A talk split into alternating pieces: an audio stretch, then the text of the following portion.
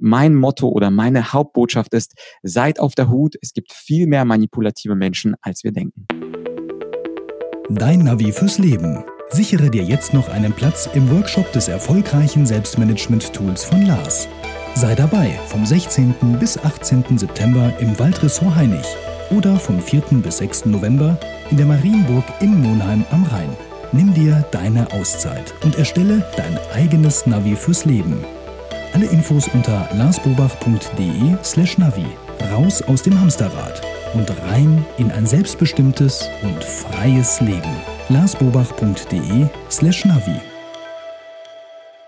Hallo und herzlich willkommen zum Hallo Fokus Podcast. Wir sorgen für mehr Fokus in Leben und Beruf, sodass wieder mehr Zeit bleibt für die wirklich wichtigen Dinge im Leben. Mein Name ist Lars Bobach und ich habe heute wieder einen super interessanten Interviewgast, den Wladislav Yachtschenko. Er ist Experte für Rhetorik und zwar für schwarze Rhetorik und für weiße Rhetorik. Und was das genau ist, das erklärt er uns hier in dem Interview und auch wann wir die jeweilige Rhetorik, also schwarze und weiße, anwenden sollten. Und das wirkliche Takeaway aus dem Interview ist, dass wir erkennen, wann jemand versucht, mit schwarzer Rhetorik uns zu manipulieren. Und da gibt er drei Hinweise, woran wir das sofort erkennen können. Also, hören wir am besten direkt mal in das Interview rein.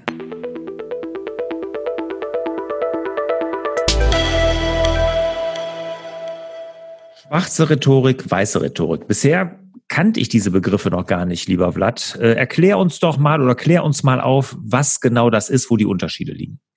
Also in einem Satz zusammengefasst ist die schwarze Rhetorik äh, die Kunst der Manipulation und die weiße Rhetorik die Kunst der Argumentation. Okay. Argumentation gegen Manipulation. Gib uns da doch mal ein paar Beispiele, sodass wir da das ein bisschen besser verstehen.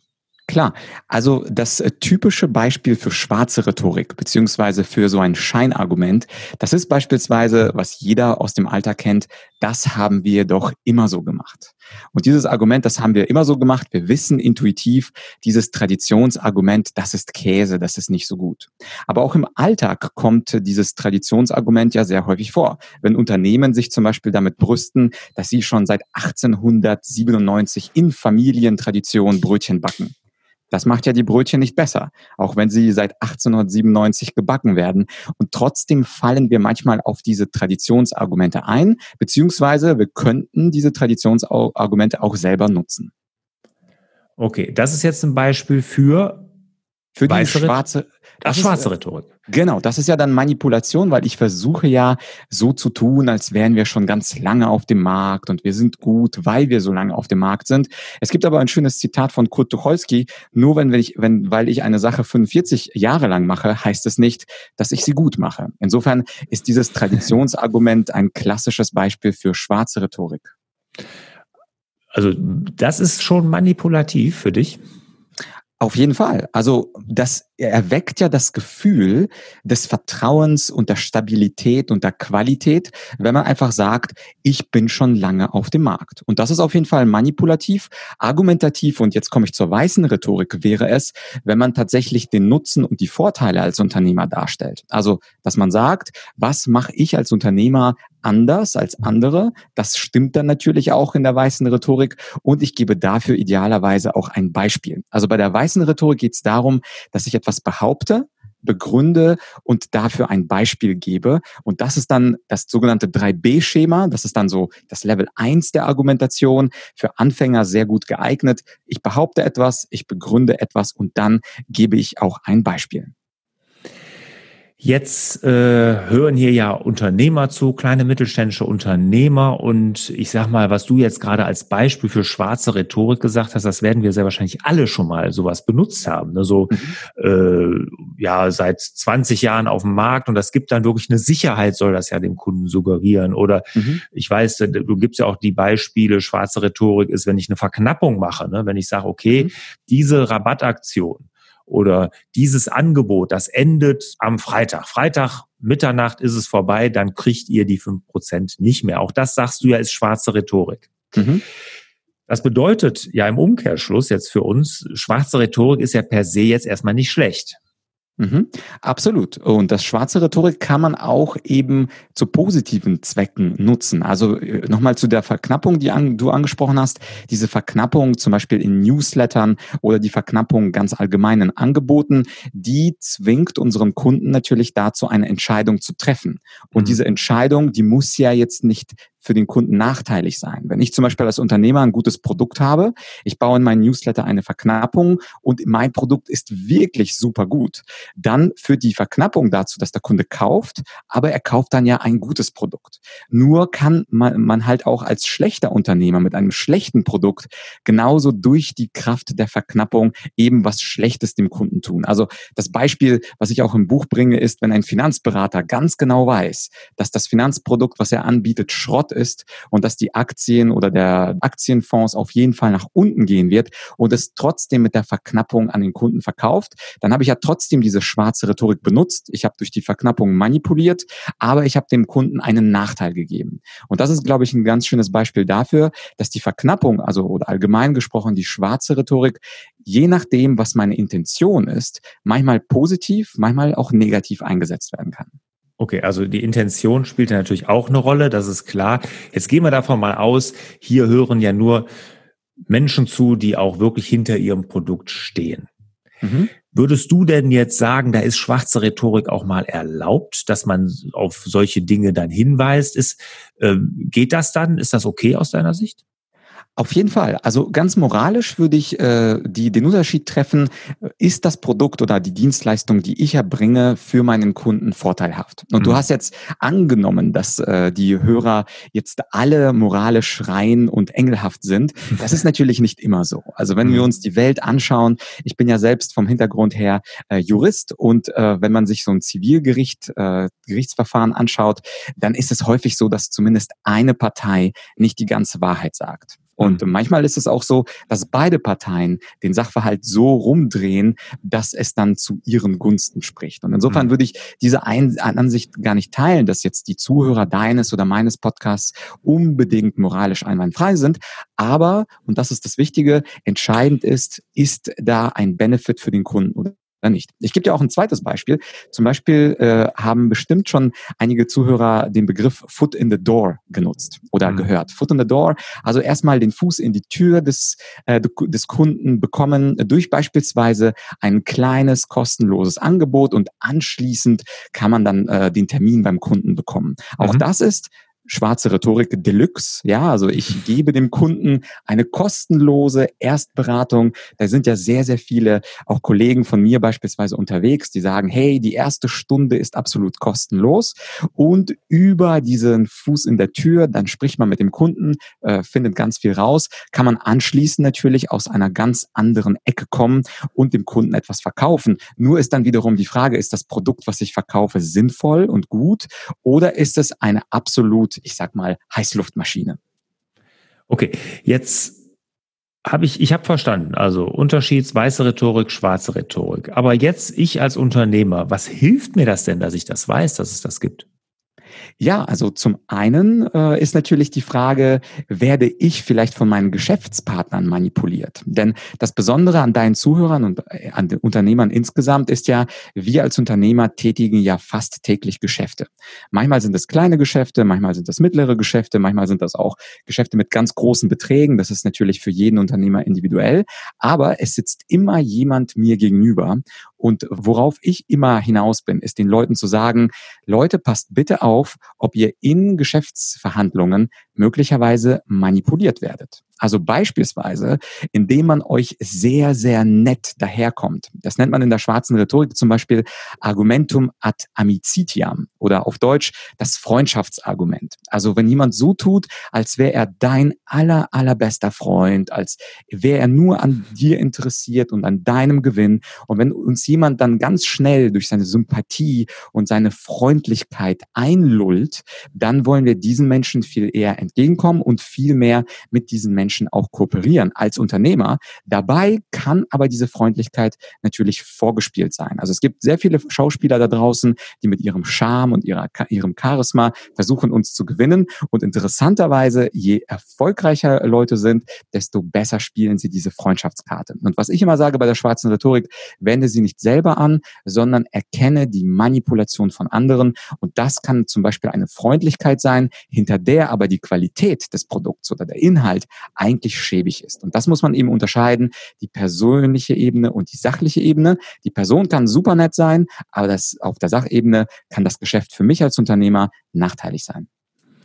Okay, also schwarze Rhetorik geht, es geht dir darum, dass man erkennt, wenn sowas auf einen einwirkt und dass man ihr halt nicht sofort verfällt, sondern sich dann die weiße Rhetorik dahinter, vielleicht wirklich die Argumente oder den Benefit, den man hat oder die Qualität des Produktes dann doch nochmal detailliert und dann genauer anschaut. Ganz genau, ganz genau. Und äh, Stichwort noch ein drittes praktisches Beispiel aus der schwarzen Rhetorik. Es gibt ja heutzutage, und das sehen wahrscheinlich auch viele auf den Webseiten, auch Videotestimonials. Und wenn wir beispielsweise Videotestimonials sehen, das ist etwas, was potenziell zur schwarzen Rhetorik gehört, weil diese Videotestimonials von einigen Unternehmern auch eingekauft werden. Ich hatte zum Beispiel erst letzte Woche jemanden, der hat mir angeboten, mir 300 Euro zu bezahlen, damit ich ihm ein Videotestimonial sende und sage, hey Vlad, du bist doch so ein guter Rhetoriker, du kannst bestimmt so 40 Sekunden sprechen, einfach mit dem Smartphone aufnehmen und dann überweise ich dir sofort 300 Euro. Und aus Spaß habe ich gefragt, ja, klingt interessant, wie wäre es, wenn du erst die 300 Euro überweist? Überweist und dann gebe ich dir das Video. Dann meinte er sogar, ja, ja, das würde auch gehen. Und dann habe ich natürlich abgeblockt und gesagt, 300 ist zu wenig, ab 300.000, da kannst du mich einkaufen. Und das ist, glaube ich, so ein ganz schönes Beispiel, reell aus der Wirtschaft. Ich bin ja selbst Unternehmer, mhm. wo man mit schwarzer Rhetorik in diesem Fall, also mit dem sogenannten Social Proof heißt es ja, also mhm. dieser sozialen Bestätigung, manipuliert, indem das einfach gekauft ist. Das heißt, Augen auf, für jeden Unternehmer, wenn ihr mit jemandem kooperiert und der macht irgendwas, egal ob Marketing, SEO oder äh, irgendwas anderes, ganz genau schauen, stimmt es denn mit dem Videotestimonial? Denn natürlich äh, sind wir alle, wie Shakespeare gesagt hat, Schauspieler und einige von uns sind eingekaufte Schauspieler.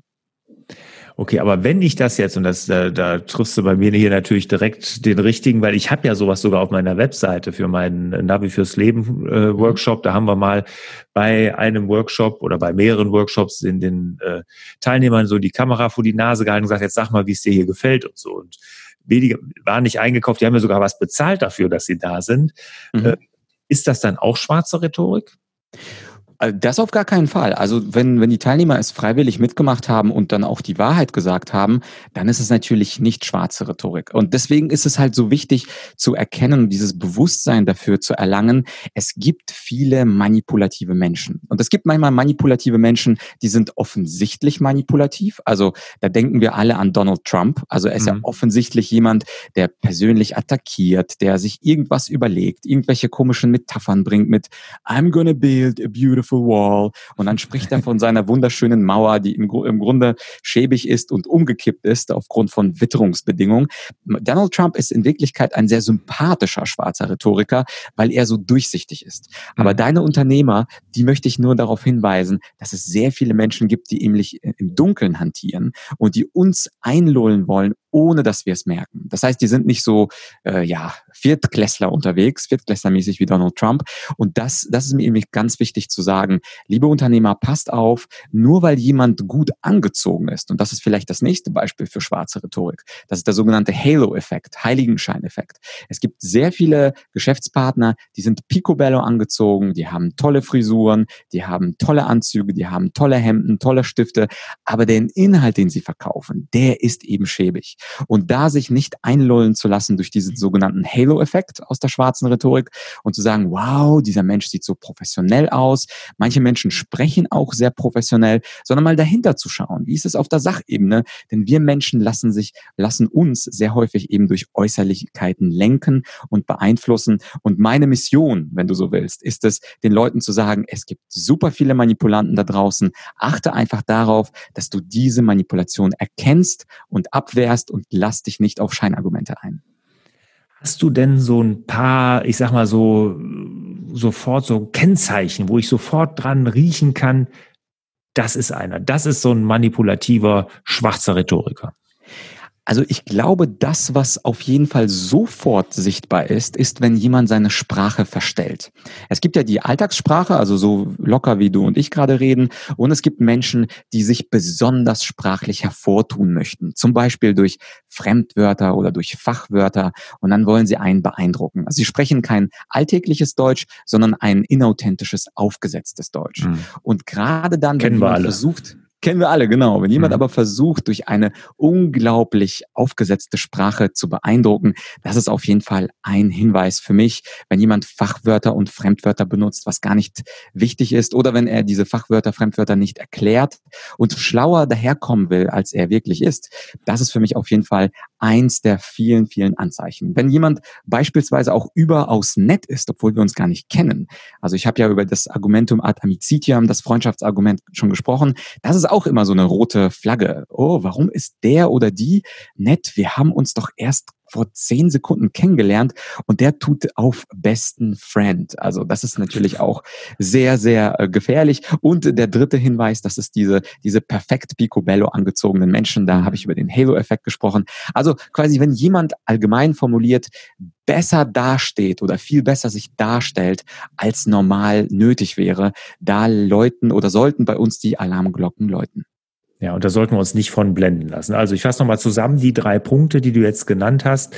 Auf der einen Seite super freundlich sein, wie als bester Freund dastehen.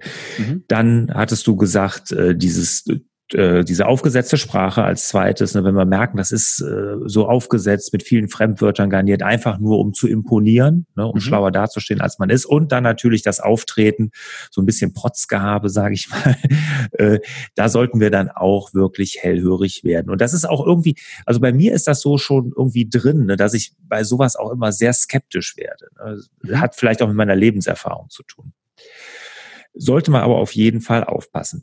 Jetzt ähm, sind wir aber Unternehmer und wir wollen ja auch alle verkaufen. Und du hast ja auch gesagt, es gibt auch durchaus Bereiche der schwarzen Rhetorik, die nennen wir dann mal vielleicht graue Rhetorik. Mhm. Ich weiß ja nicht, ob man das dann so nennen kann, aber die man auch guten Gewissens einsetzen kann. Mhm. Was würdest du denn da sagen? Was können wir Unternehmer denn äh, mitnehmen von der schwarzen Rhetorik, die wir wirklich mit gutem Gewissen einsetzen können? Jetzt mal davon ausgehend, dass wir alle wirklich gute Produkte haben. Ja, also das nenne ich übrigens, graue Rhetorik war nah dran, Lars, das nenne ich dunkle Rhetorik dann. Also okay. wenn ich Tricks nutze, aber meine Intention ist die beste und meine Produkte sind die besten. Gehen wir mal davon aus, da gibt es beispielsweise dieses Mehrheitsargument. Das ist mhm. auch schon in der Antike bekannt, weil schon so viele Kunden gekauft haben, muss es ja gut sein. Und mhm. beispielsweise ich selbst bei meinen Online-Kursen habe äh, dieses Mehrheitsargument da. Ich spreche immer davon, dass über 52.000 Menschen meine Online-Kurse gekauft haben. Und das ist natürlich eine ziemlich große Zahl. Und diese 52.000, das beeindruckt natürlich die Menschen und die sagen, wow, das ist auf jeden Fall eine ziemlich große Online-Akademie, die du da mhm. aufgebaut hast. Mhm. Jetzt das Interessante, warum ist das jetzt kein echtes Argument aus der weißen Rhetorik? Nur weil 52.000 gekauft haben, heißt ja nicht erstens, dass die Kurse gut sind. Vielleicht sind die Kurse einfach gut vermarktet. Oder ich habe gute Kooperations- und Affiliate-Partner, die die Kurse sehr, sehr gut vermarkten. Das heißt, die 52.000 sagt nicht über die Qualität aus.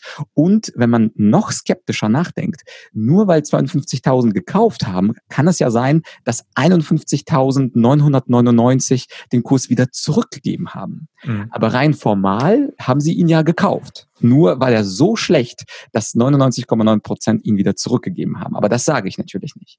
Und insofern können wir beispielsweise mit so einem Mehrheitsargument auf jeden Fall positiv, wenn wir davon ausgehen, dass, dass das Produkt gut ist, beeindrucken, weil die Leute dann sagen, oh wow, wir haben schon beispielsweise so, so viele Kunden, die auf unser Produkt zurückgegriffen haben. Das muss ja gut sein. Und diese Kurzschlussreaktion, das ist immer noch kein richtiges Argument. Weiße mhm. Rhetorik wäre wirklich zu sagen, was ist der konkrete Mehrwert in Zahlen, Daten, Fakten.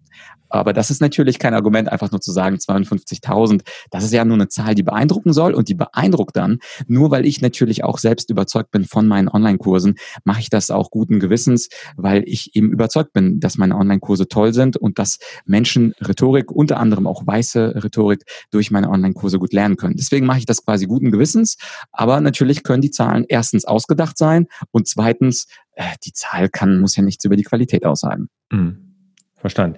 Aber warum springen wir Menschen denn so gut auf diese schwarze Rhetorik an? Also das würde mich noch interessieren. Ne? Warum ist es so, dass äh, ich sag mal bei allen Argumenten, wenn ich jetzt hier an meinen äh, Navi fürs Leben Kurs denke, ne, dann kann ich wirklich 20 Argumente aufzählen, die gut sind, warum man den gemacht haben soll, wie man da rauskommt und und und und und.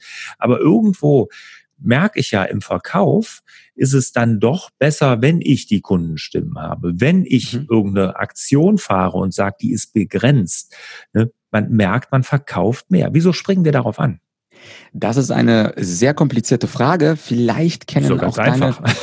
Die Antwort ist ja wahrscheinlich kompliziert. Genau, genau. Das, das ist richtig. Die Antwort ist ein bisschen komplizierter. Äh, das hat etwas zu tun mit unserer Psychologie. Vielleicht kennt der eine oder andere das äh, Buch von dem Nobelpreisträger Daniel Kahnemann. Und der hat von zwei Systemen gesprochen, also schnelles Denken Schnell und langsames langsam. Denken. Mhm. Das kennst du vielleicht. Ja. Äh, das kennt wahrscheinlich auch der eine oder andere Zuhörer bei uns. Und dieses schnelle und langsame Denken, das beschreibt Kahnemann so, für die, die es nicht gelesen haben. Es gibt dieses schnelle intuitive Denken, wo wir sofort schnell Entscheidungen treffen. System 1? System, genau, System 1 oder das System 2, das ist das komplizierte, äh, rationale Denken. Und da gibt Kahnemann zum Beispiel das Mathebeispiel, wie viel ist 17 mal 29? Mhm. Und das Besondere an diesem rationalen zweiten System ist, es ist sehr energieraubend. Das heißt, wenn ich es ist genau, wenn ich nachdenken muss, dann denke ich mir, oh mein Gott, was ist es denn nochmal mit dieser Multiplikation? Und wir Menschen sind Energiesparlampen. Das bedeutet also, wenn wir, obwohl wir alle dieses System 1 intuitiv und System 2 rational haben, gehen wir immer im Alltag auf das intuitive System, weil es einfacher ist. Es ist einfach so ein Gefühl, was wir haben. Und dieses Gefühl, da muss ich ja nicht nachdenken. Und deswegen gehen so viele auf diesen Weg der Intuition. Und gerade diese Intuition kann man durch Fake Testimonials, Fake Zahlen, Fake Autorität, unglaublich gutem Aussehen, freundschaftliches Gehabe, manchmal auch autoritäres Gehabe, persönliches, persönliche Attacken schnell manipulieren und der Mensch der mag nicht nachdenken. Ich hoffe, das wird nicht der Titel unserer Podcast-Folge. Der Mensch mag nicht nachdenken. Aber tatsächlich ist es so, dass wir im Alltag faul sind. Wir sind denkfaul und deswegen fallen sehr viele auf schwarze Rhetorik rein.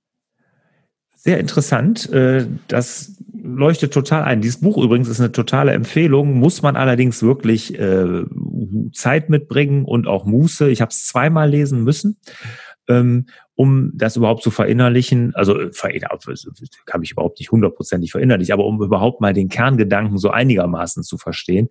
Weil es ist jetzt auch nicht populär ähm, wissenschaftlich geschrieben, sondern ja, schwere Kost, muss man sagen. Ne? Aber ein tolles Buch ist ja auch ein Nobelpreisträger, ne? nicht umsonst. Genau, also der, der hat was drauf und im Grunde ist meine Ableitung bei weißen Rhetorik versus schwarze Rhetorik in gewisser Weise eine Anlehnung an die zwei Systeme, nur im Bereich Kommunikation. Also dieses Argumentieren ist anstrengend. Das Rebuttal, also die Widerlegung von schlechten Argumenten ist anstrengend. Das rationale Begründen ist anstrengend. Und wenn ich eine kurze Verknappung nehme und ein Videotestimonial, ja, dann klickt er sofort auf Kaufen. Und als Unternehmer muss man sich eben entscheiden, äh, mhm. was, welche Rhetorik wende ich an. Wenn es zu kompliziert ist, springt der Kunde ab. Und ich hoffe doch, dass äh, wir zumindest als Geschäftspartner bei anderen erkennen, wenn da manipuliert wird und dass wir da ein bisschen skeptischer sind. Insofern mein Motto oder meine Hauptbotschaft ist, seid auf der Hut. Es gibt viel mehr manipulative Menschen, als wir denken. Okay. Wenn du jetzt äh, gerade im Online-Bereich viele Produkte, die ja, ich sag mal, fast alle mit diesen Argumenten, mit dieser schwarzen Rhetorik, wie du sie nennst, arbeiten, wie würdest du denn sagen, wie habe ich denn eine gute Chance, mal dahinter zu gucken? Wie habe ich denn eine gute Chance, mal auf die weiße Rhetorik-Ebene zu kommen, ohne mich zu sehr von der schwarzen da beeinflussen zu lassen? Mhm. Also ich glaube, der beste Weg, den wir als Unternehmer gehen können, ist, dass wir nicht die Katze im Sack verkaufen, sondern dass wir dem Kunden wirklich einen Einblick in unsere Produkte und Dienstleistungen geben. Das bedeutet mhm. beispielsweise, in meinem Bereich der Online-Kurse hat der Kunde 30 Tage Rückgaberecht. Und das ist natürlich toll für den Kunden. Er investiert einen Betrag und dann hat er einen ganzen Monat, um nachzudenken. Und wenn der, das Produkt nichts ist, beziehungsweise wenn ich mit einem tollen Marketing ihn dazu gebracht habe, aber er stellt fest, nach zwei, drei Lektionen, nee, das gefällt mir gar nicht, dann hat er ihm nämlich das Recht zurückzutreten. Und ich glaube, jeder Unternehmer, gerade in der Online-Welt, sollte das dem Kunden erlauben und gewähren, dass man, es müssen ja nicht 30 Tage sein, es können ja 14 Tage sein, aber dass man auf jeden Fall reingucken lässt, den Vorhang aufmacht und dann einfach mit Qualität überzeugt. Ich hoffe natürlich, dass die Kunden auch bei, bei dir oder bei den Zuhörern dann da bleiben. Aber das wäre redlich, dass man sagt, hier sind meine Argumente, hier ist meine weiße Rhetorik, stöber dich rum und natürlich idealerweise bietest du so viel Content, dass der Mensch wirklich so auf so viel zurückgreifen kann, dass er nicht in 14 Tagen alles durchschaut. Also das ist natürlich auch der Fall. Bei mir gibt es auf der Plattform ungefähr 80 Stunden Content. Das schafft natürlich keiner in 14 oder 30 Tagen. Und da einfach den Vorhang zu öffnen, egal ob das Produkte sind, Testprodukte zuschicken, egal ob das Online-Produkte sind, Testprodukte eröffnen. Und ich glaube, damit fahren wir am besten. Und der Kunde, der uns oder unsere Produkte dann nicht mag, ist dann auch nicht uns zufrieden, denn er kriegt ja das Geld oder zumindest teilweise äh, das Geld zurück, je nach Modell. Und das wäre das Ehrlichste, was wir als Unternehmer machen können. Und selbst wenn, wenn wir jetzt selber Kunde irgendwo sind und nicht in der Online-Welt, wo wir ein Rückgaberecht haben, äh, unterwegs sind, sage ich auch immer, geht hin und sprecht wirklich persönlich mit Referenzen. Lasst euch Referenzen geben, sprecht die persönlich an. Im Handwerksbereich würde ich das auf jeden Fall immer tun, wenn ich Handwerksleistung einkaufe, aber auch wenn ich eine Beratung einkaufe und, und, und. Lasst euch nicht von den Testimonials blenden, sondern geht hin und sprecht wirklich mal selber mit den Kunden und fragt nach. Oder ich bin ja hier auch im Franchising viel unterwegs. Ich habe ja mein zweiter Podcast heißt ja Franchise Rockstars, ähm, wo ich Franchise-Systeme ähm, interviewe. Da werde ich auch oft gefragt, sag mal Lars, was hältst du denn von dem System? Das hört sich gut an, wie der sich da verkauft hat. Sag ich, ja, ist auch, hört sich gut an und so. Aber wenn du so eine Entscheidung triffst, sprich mit den Franchise-Partnern vor Ort, bei dir in der Umgebung. Sprech mal mit denen. Wie zufrieden sind die, bevor du dich für ein Franchise-System in der Selbstständigkeit entscheidest? Einfach mit den echten Personen, mit den Kunden, mit den Partnern sprechen und auch da kriegt man dann meistens ein ungefiltertes und auch wirklich ein gutes Feedback. Mhm. Und das Schöne, und das ist da aus der Rhetorik nochmal eine gute Nachricht zum Schluss, das Schöne ist, Menschen sind von der Natur aus ziemlich gute Lügenentlarvungsmaschinen. Heißt also, wenn wir im persönlichen Kontakt, also am besten nicht über das Telefon, sondern wirklich im persönlichen Kontakt jemanden fragen und sei es auch über ein Zoom-Interview, wir haben schon einen relativ guten Sensor, ob jemand da tatsächlich auf eine direkte Frage ausweichend antwortet. Also wir kennen ja alle die Politiker, man stellt ihnen eine Frage und die beantworten eine völlig andere Frage. Und da sieht man, na, der Politiker, der ist nicht ganz ehrlich. Und genauso ist es auch bei Menschen. Wenn man eine direkte Frage stellt, also ganz genau stellt, wie viel Storno habt ihr im Monat? oder irgendeine andere Frage. Und wenn dann der andere zögert, dann weiß ich, da stimmt was nicht, da ist was im Busch. Also zur weißen Rhetorik übrigens gehören auch richtig gute, klare Fragen, die nicht kompliziert sind, die sofort auf den Punkt gerichtet sind und dann einfach mal zurücklehnen und beobachten, wenn das eine direkte, einfache Frage war und der andere weicht aus. Vorsicht, das könnte mal wieder ein Manipulant sein. Super, Flat. Hast du uns wirklich einen guten Einblick gegeben in das Thema Rhetorik, schwarze Rhetorik, weiße Rhetorik, worauf wir aufpassen müssen, woran wir das erkennen, wie wir sie selber vielleicht einsetzen können. Aber ich sag mal, unterm Strich bleibt wirklich, wir müssen hinter unserem Produkt stehen. Wir müssen eine gute Leistung, ein gutes Produkt unserem Kunden bieten. Und dann ist schwarze Rhetorik auch gar nicht mehr so schlimm. Dann wird sie zur grauen oder nee, dunklen Rhetorik was. Ne? Ganz genau. Sehr schön. Danke bis hierhin, Blatt. Hat Spaß gemacht. Ja, sehr, sehr gern. Kommen wir zu den Schlussfragen. Bist du bereit? Ich bin bereit. Wunderbar. Welcher ist dein wichtigster Tipp für mehr Fokus? Mein Tipp ist, schreibe dir die wichtigste Aufgabe und mache sie sichtbar vor deinem Monitor, Laptop oder was auch immer. Wichtigste Aufgabe, Tag, Woche, Jahr? Also am besten alles, aber rein praktisch äh, würde ich das auf den Tag beziehen. Ich weiß, dass Stephen Covey in seinem Buch auch äh, gerne ein Wochenziel äh, definiert, aber das kann ja jeder für sich selbst entscheiden. Wichtig ist, dass es sichtbar ist und wir nicht durch die E-Mail-Flut plötzlich die Ausrede haben, ups, ich bin nicht dazu gekommen. Welche App oder welchen Internetdienst kannst du der Hallo Focus Community empfehlen? Ich persönlich mag, äh, bin großer Fan von Google Calendar, aber auch von den Podcast-Apps. Dein Podcast ist wunderbar. Ich habe deinen Fokus-Podcast abonniert und es gibt viele andere schöne Podcasts. Ich, insofern, wir als Unternehmer sollten immer an uns selbst arbeiten und Podcasts sind ein kostenloser und sehr effizienter Weg. Ich finde auch den ersten Tipp sehr gut, Google Kalender. Ob das jetzt von Google ist, aber der Kalender, der ist wirklich das wichtigste Tool im Selbstmanagement. Das muss einem immer wieder klar werden. Da verwalten wir eine unserer wichtigsten Ressourcen, nämlich die Zeit. Und viele überlegen sich immer, mit welchen To-Do-Apps, mit welchen Apps kann ich meine Produktivität steigern. Alles Quatsch. Der Kalender ist das A und O. Deshalb sehr guter Tipp. So, du bist Unternehmer, wir sind alle Unternehmer, die hier zuhören. Was war denn deine größte Herausforderung als Unternehmer und was hast du daraus gelernt? Die Herausforderung war, mich zu multiplizieren. Irgendwann habe ich gemerkt, äh, ich habe viele Anfragen, aber ich kann nicht äh, gleichzeitig in Stuttgart und Hamburg sein. Und da kam die Idee irgendwann auch mit den Online-Kursen. Und am Anfang, wie alles, wenn man alles anfängt, äh, hat das natürlich nicht funktioniert. Also ich habe einen Online-Kurs gehabt, meinen allerersten Rhetorik-Online-Kurs. Er hat sich natürlich nicht verkauft. Und die Herausforderung war, da dran zu bleiben und sich vom Misserfolg nicht entmutigen zu lassen. Und dann mit der Zeit, und das äh, haben wahrscheinlich alle Unternehmer diese Erfahrung gemacht, wenn man dann ein bisschen dran bleibt, dann kommt der erste Kauf, der zweite Kauf und irgendwann auch der Zehntausendste. Beharrlichkeit ist ganz, ganz wichtig, wenn was das angeht und äh, keiner hat den Erfolg über Nacht, auch wenn sie uns viele das glauben wo machen wollen, dass über Nacht der Erfolg kommt. Bei mir hat er auch, oder wenn ich überhaupt sagen kann, ich bin erfolgreich in dem Bereich, aber bei mir hat er auch paar hundert Nächte gedauert. Ja, genau. Welches Buch hat dich als Unternehmer und Mensch am meisten geprägt? Also das sind ja zwei Fragen in einer, deswegen fand ich die so gut. Als Unternehmer würde ich den Klassiker äh, Seven Habits of Highly Effective People nennen, äh, mit den sieben Prinzipien, wie heißt es nochmal auf Deutsch, zur Effizienz? Ich habe es auf Englisch gelesen. Äh, die sieben Wege zu mehr Effektivität. Ah, genau, äh, dann, dann eben so. Und mhm. das fand ich auch ein Buch, das ist auch ein Buch, was ich direkt zweimal hintereinander gelesen habe, weil da so viele mhm. gute Tipps waren und das bringt auch Klarheit. Und äh, ein, einer der besten Tipps, vielleicht äh, hat der eine oder andere das Buch nicht gelesen, das fand ich den Tipp mit Begin with the End in Mind. Mhm. Also stelle dir das Ende vor, wie soll es äh, aussehen mit 60, 70, 90, je nachdem, wie lange du leben möchtest und versuch dann dieses Leben zu führen. Bei mir übrigens hat es dazu geführt, geführt, dass ich einen eigenen Podcast aufgesetzt habe.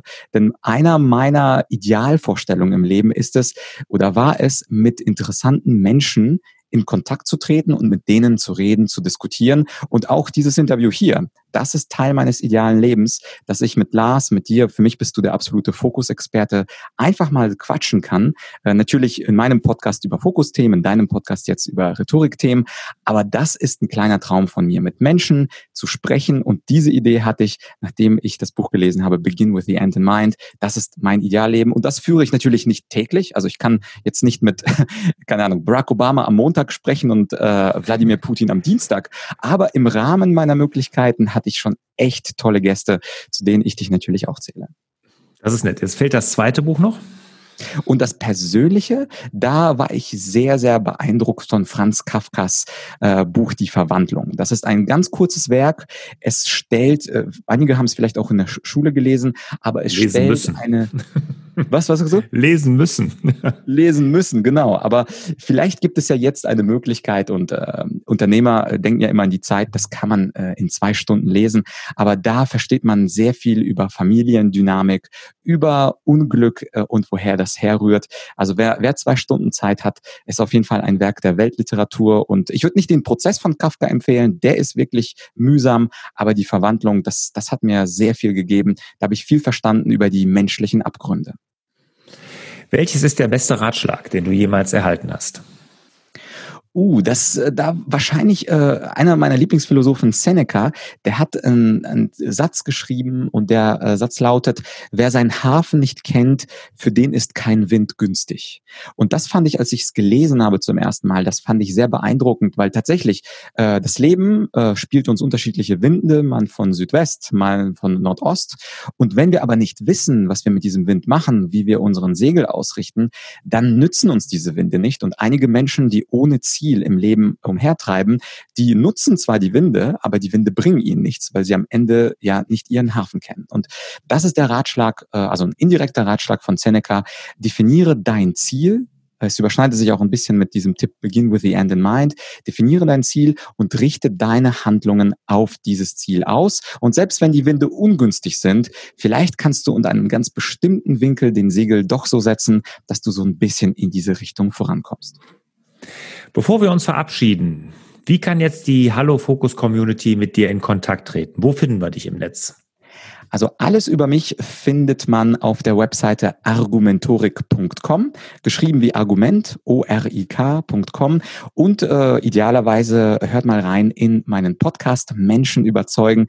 Da geht es um schwarze Rhetorik, um weiße Rhetorik, natürlich viel mehr in der Tiefe und ich habe auch interessante Gäste, die dann dank ihrer Überzeugungskraft erfolgreich geworden sind. Ich glaube, Podcast und Website und alles andere, natürlich bin ich auch bei LinkedIn und Xing und so weiter äh, zugegen, aber ich glaube, der Podcast und die Webseite sind die besten Einfallstore. Werden wir auf jeden Fall verlinken. Vlad, vielen, vielen Dank. Hat Spaß gemacht mit dir. War super. Ja, äh, danke auch und man sieht sich. Ja, genau. Und ich wünsche dir, lieber Vlad, und euch natürlich wieder mehr Zeit für die wirklich wichtigen Dinge im Leben. Ciao. Hat dir der Hallo Fokus Podcast gefallen? Dann würden wir uns über dein Abonnement und eine Bewertung auf Apple Podcasts sehr freuen.